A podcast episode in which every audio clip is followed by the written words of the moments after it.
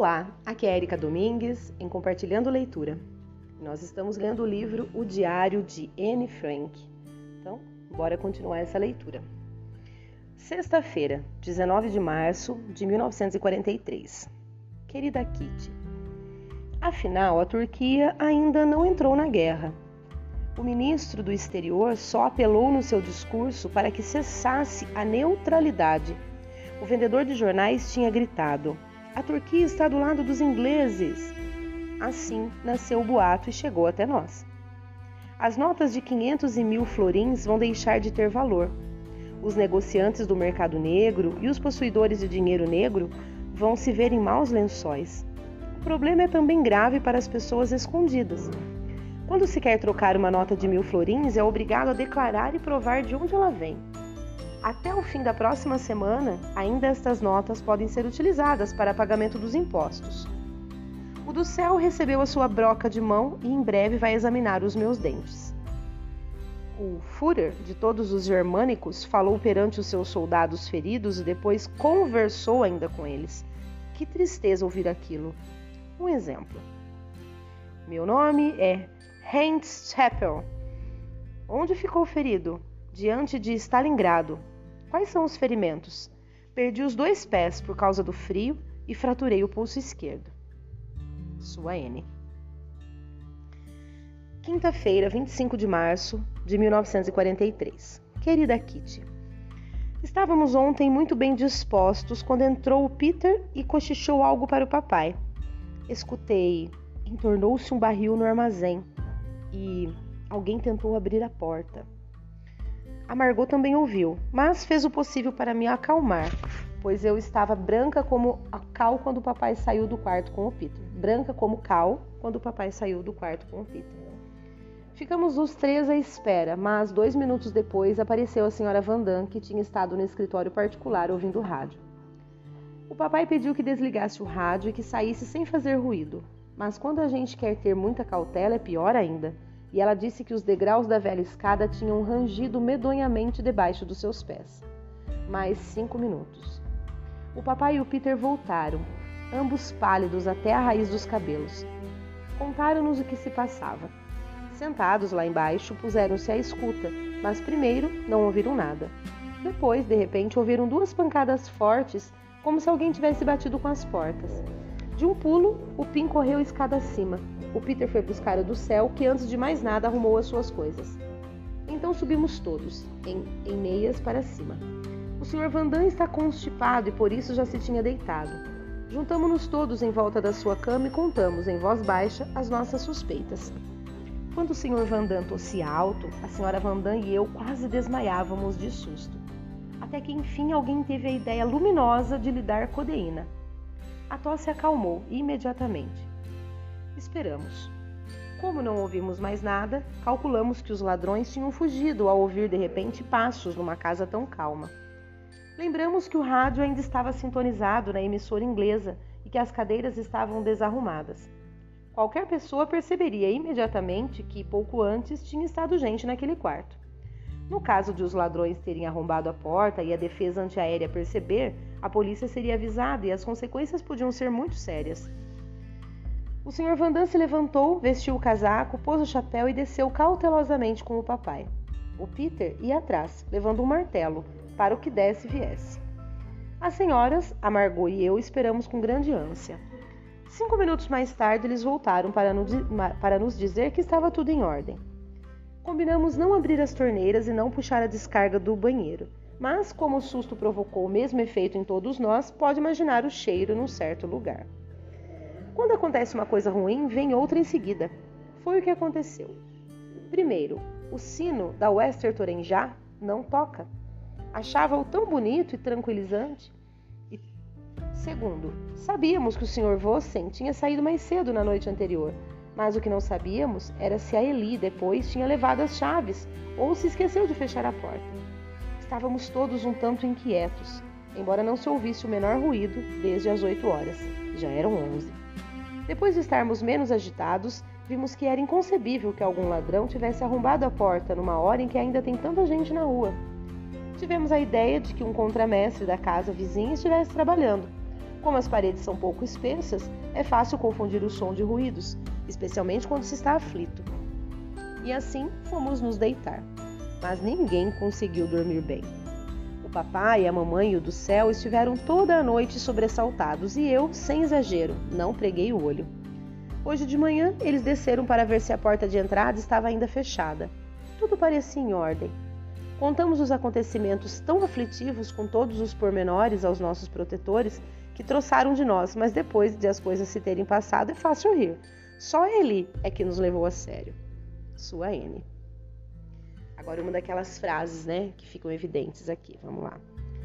Antes a casa tinha dois gatos, um para o armazém, outro para o sótão. Quando os dois se encontravam, havia sempre luta. Infalivelmente, o do armazém é que começava, mas o do sótão é que vencia. Então, continuando.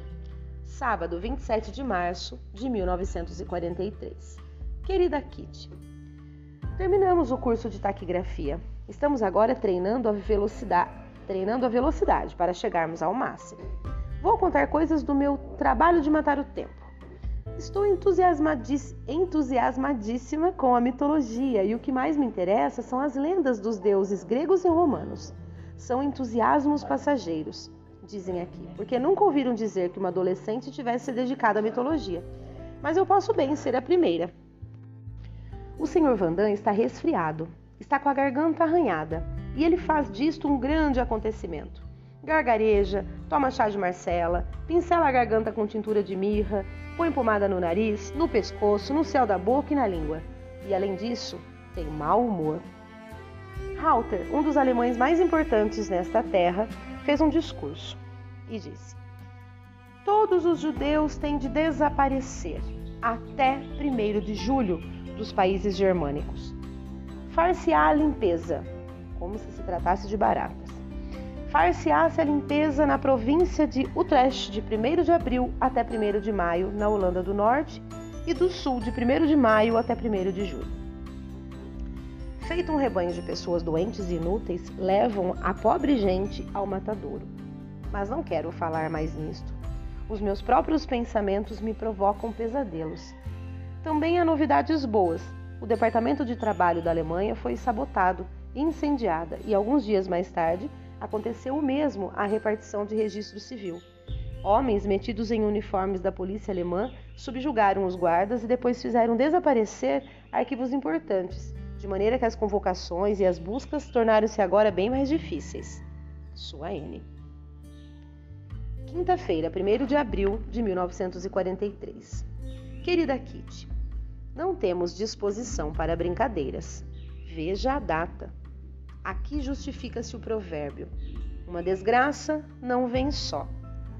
Primeiro, o nosso protetor, Sr. Cofos, que nos anima sempre, teve ontem uma forte hemorragia do estômago e precisa ficar três semanas de cama. Segundo, a Eli está com gripe. Terceiro, o Sr. Vossen dá entrada no hospital. Parece que tem uma úlcera e vão operar. Fizeram planos para uma reunião de negócios importante. O papai tinha tratado tudo com o Sr. Coffos. Agora não há tempo para dar instruções ao Kraler e o papai treme só de pensar no resultado da reunião. Disse: Se eu pudesse estar presente, se eu pudesse estar lá embaixo. Por que não se deita no chão? Com certeza pode ouvir tudo. A cara do papai se iluminou. Às dez e meia, ele e a Margot tomaram as suas posições e escutaram. Duas pessoas ouvem mais do que uma. As negociações não acabaram na parte da manhã, mas à tarde o papai não teve coragem para se deitar novamente naquela posição. Estava como que moído. Quando, às três horas, se ouviram as vozes lá embaixo, tomei eu o lugar do papai e a Margot, e a Margot se deitou ao meu lado. As conversas eram muito longas e aborrecidas e, de repente, adormeci naquele olhado tão duro e tão frio. A Margot não ousou me dar um empurrão, com medo de que lá embaixo notassem alguma coisa. Dormi uma boa meia hora e quando acordei já tinha esquecido as coisas mais importantes. Mas felizmente a Margot tinha prestado atenção. Sua N. Sexta-feira, 2 de abril de 1943. Querida Kitty, mais um item para minha lista de pecados. Ontem estava esperando que o papai, como de costume, viesse rezar comigo e para me dizer, e me dizer boa noite. Mas veio a mamãe, Sentou-se na minha cama e perguntou, modesta e hesitante: N, o papai ainda não pode vir. Vamos rezar as duas.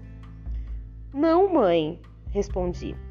A mamãe se levantou, ficou parada ao lado da minha cama. Depois dirigiu-se devagarinho para a porta. De repente virou-se e, desfigurada, disse: Não estou zangada, N. O amor não é coisa que se possa pedir a alguém. Corriam-lhe corriam as lágrimas pela cara abaixo. Fiquei muito quieta e senti que fui má por tê-la afastado tão brutalmente. Mas não podia responder de outra maneira. Não sou capaz de fingir e de rezar com ela contra a minha vontade. Palavra que não sou capaz. Palavra, não sou capaz. Tenho pena da mãe, muita pena até, pois compreendi pela primeira vez que a minha atitude não lhe é indiferente. Li a dor na sua cara quando me disse que o amor não era coisa que se pudesse pedir a alguém. É duro dizer a verdade, mas a verdade é que ela me afastou dela foi com as suas observações pouco delicadas e as suas gracinhas sobre coisas que para mim são muito sérias. Assim como em mim tudo se constrange quando ela é dura, também agora se constrangeu o seu coração quando compreendeu que entre nós se tinha extinguido o amor. Chorou durante toda a noite, quase não dormiu. O papai nem olha para mim e quando o faz, vejo a acusação nos olhos como, disse, como dizendo: Como foi capaz de ser tão má para sua mãe? Como pode fazê-la sofrer tanto? Esperam que eu peça desculpa. Mas eu não posso pedir desculpa, pois só disse o que é verdade. E mais cedo ou mais tarde a mamãe ficaria sabendo. Parece que já não me importo tanto com as lágrimas da mamãe e o olhar do papai. Pela primeira vez, os dois notaram o que eu sinto. Sim, posso ter pena da mamãe, mas só ela mesma deve procurar me reencontrar. Quanto a mim, continuarei calada e fria e nunca terei medo da verdade. É sempre melhor não adiar o que tem que se dizer. Sua N. Terça-feira, 27 de abril de 1943. Vocês perceberam que passou-se aí bastante, né? Passou 25 dias sem ela escrever. Vamos ver o que, que vem pra frente. Querida Kitty, estamos todos aborrecidos uns com os outros. Os Vandans, a mãe, o papai, etc. Lindo ambiente, não? A lista completa dos pecados da Anne chegou a ser desencantada e discutida em toda a sua extensão. O Sr. Vossen está no hospital. O Sr. Coffos já anda a pé. Desta vez, a hemorragia do estômago passou mais depressa do que de costume. Coffos contou-nos que a repartição de registro civil ficou muito destruída depois do assalto, porque os bombeiros inundaram o edifício todo e os danos são agora enormes e o Hotel Carlton foi destruído, com o lar dos oficiais e toda a esquina da Vilstrat Singel ficou destruída pelo fogo. Dois aviões ingleses que transportavam grande carga de bombas incendiárias caíram nesse lugar. Já não há sossego durante as noites. Tenho grandes olheiras porque não consigo dormir. A comida está uma miséria. No café da manhã temos pão seco e cevada. No almoço, há mais de 15 dias, espinafres ou salada e as batatas, de 20 centímetros de comprimento, são vermelhas e doces. Quem quiser emagrecer, que venha viver conosco. Os de cima gemem, mas nós ainda não fazemos disto uma tragédia. Todos os homens que tinham sido mobilizados ou que combateram na Guerra de Cinco Dias, em 1940, foram convocados como prisioneiros de guerra e têm de trabalhar para o Führer. Führer, vocês sabem que é o Hitler, né? Na verdade, essa palavra em alemão significa guia, líder, chefe, algo assim. É, então, ela está se referindo ao Adolf Hitler. Mais uma medida de precaução contra a invasão. Suaine. Sábado, 1 de maio de 1943. Querida Kitty, quando penso na nossa vida aqui, chego sempre à mesma conclusão. Nós, em comparação com os judeus que não conseguiram esconder-se, ainda estamos no paraíso. Mas mais tarde, quando tudo estiver normalizado, desculpa, gente. Mas mais tarde, quando tudo estiver normalizado e eu puder pensar naquilo que vivi, ficarei admirada dos limites a que nós chegamos, especialmente nos nossos hábitos. Desde que aqui entramos, usamos a mesma toalha de oleado na mesa. Com um trapo que é mais buracos do que trapo, tento dar-lhe um pouco de brilho, mas em vão. Os Vandans não puderam lavar seu lençol de flanela durante todo o inverno, porque o sabão é raro e muito fraco. O papai ainda com umas calças surra... anda com umas calças surradas e e. Eita, desculpa, gente. O papai anda com umas calças surradas e a gravata muito gasta. A cinta da mamãe se rasgou de velha e a Margot usa um sutiã dois números menor. A mamãe e a Margot, durante o inverno, usaram as duas juntas três agasalhos e meu casaquinho é muito curto. Pergunto a mim mesma: Será possível que nós, tão terrivelmente esfarrapados, com tudo tão gasto, que começa nas minhas solas de sapato e acaba no pincel de barbear do papai, será que vamos voltar algum dia à mesma vida de antes? Hoje os aviões bombardearam a cidade terrivelmente, sobretudo durante a noite. Pensei em juntar o indispensável e preparar uma mala de fuga, mas a mamãe disse: Para onde quer fugir? Toda a Holanda está sendo castigada por haver sabotagens por toda parte. Foi declarado o estado de sítio e tiraram uma ração de manteiga de cada pessoa. É assim que se castigam as crianças mal comportadas. Hoje, à tardinha, levei, lavei a cabeça da mamãe. Não é fácil. Temos de nos virar com o sabão amarelo e pegajoso. E além disso, e além disso, é difícil pentear o cabelo. Eita, tá difícil hoje, gente. E além disso, é difícil pentear o cabelão da mamãe com o pente da família, que agora só tem 10 dentes. Sua N. Agora é só mais uma frase aqui, evidente, que é: O papai anda com umas calças surradas e a gravata muito gasta. Bom, vamos terminar por aqui. Mais uma vez, é, esse áudio já evidencia um, as coisas um pouco mais tristes, né? Os relatos dela um pouco mais tristes do que está acontecendo. Já iniciou-se aí o período então da busca mais mais intensiva, né, contra os judeus, que eles querem exterminar os judeus até x data, né? Enfim. É, espero que vocês estejam gostando da leitura. Um grande abraço e até o próximo áudio.